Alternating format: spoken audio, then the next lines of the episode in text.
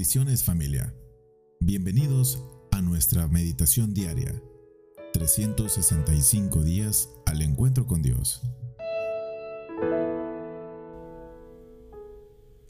Bienvenida familia a una nueva meditación titulada La verdadera alabanza. Soy tu servidor Ronald Marroquín. Oro a Dios que sea el Espíritu Santo quien hable a tu corazón y a tu entendimiento al escuchar este mensaje. Nuestra base bíblica para este día la encontramos en Deuteronomio capítulo 32 y versículos 3 y 4. Se lee así, proclamaré el nombre del Señor, alaben la grandeza de nuestro Dios.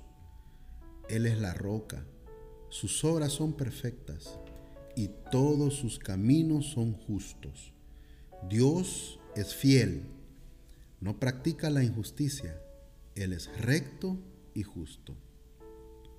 ¿Cuántas veces hemos escuchado a grandes aventureros escalar montañas enormes, como por ejemplo el monte Everest, que tiene una altura de más o menos o aproximadamente 8.500 metros? Esas historias son asombrosas y producen en nosotros mucha curiosidad y admiración.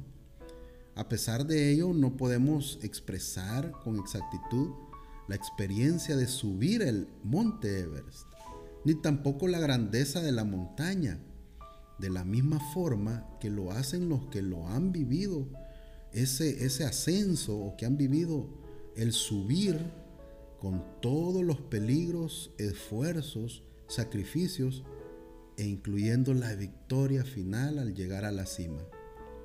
De la misma manera no podemos alabar a Dios en espíritu y verdad si solo hemos escuchado de Él de lejos, sin haber tenido la experiencia personal, constante y activa, es decir, viva en nuestras vidas. Moisés autor de la alabanza de Deuteronomio 32, conoció a Dios de primera mano. Su vida estaba marcada por todos los momentos de oración, milagros, maravillas, exposición directa de su gloria y tantas circunstancias y cambios producidos por el poder sobrenatural de Dios en su vida y la de su pueblo. La vida de Moisés fue marcada por el nivel de servicio, entrega, compromiso y búsqueda personal que le llevó a un crecimiento en el entendimiento de los mandamientos y el conocimiento de Dios mismo.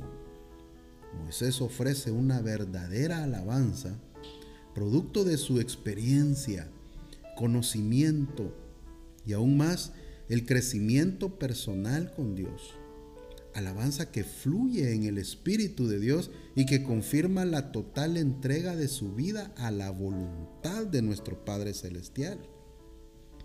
Es de vital importancia no dejar, no abandonar, no pausar nuestra vida de oración, de lectura diaria de la palabra, de servicio a Dios, no dejar de congregarnos y constantemente entrar en un seguimiento de nuestro comportamiento en Cristo según la Escritura.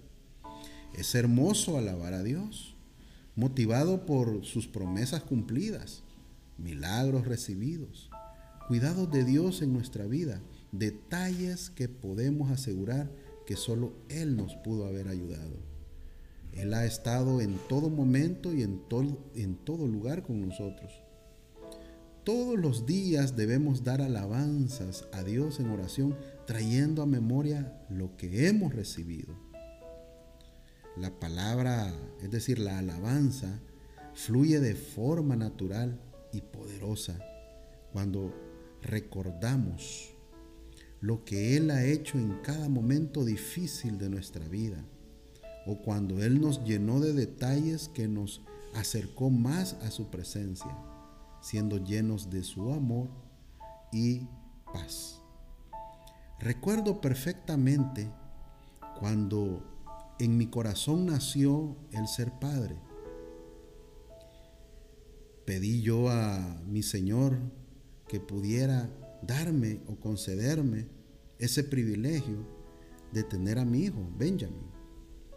Con la sorpresa al llegar donde el médico, que la mamá no podía quedar embarazada. Recuerdo en ese momento fui a oración llorando, pidiéndole a Dios de todo corazón que pudiera ser posible ese, ese deseo en mi corazón. Cuando recuerdo Dios usó a una persona para darme el mensaje que lo que era imposible para el hombre, para Dios todo era posible. Y bien recuerdo que un 10 de mayo de 2002, yo tuve la gran noticia de que mi hijo ya estaba gestado en el vientre de su madre y al nacer me regocijé.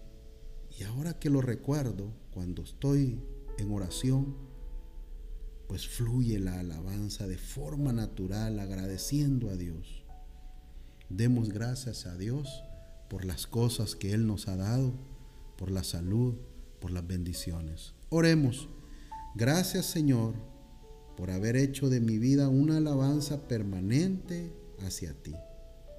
Dame la gracia para poder ver tu mano en mi vida y animar a otros a que te alaben como tú, como solo tú lo mereces. En Cristo Jesús. Amén. Dios enriquezca tu vida, familia, y engrandezca su misericordia en este día. Nos volvemos a conectar en una próxima reflexión. Bendiciones.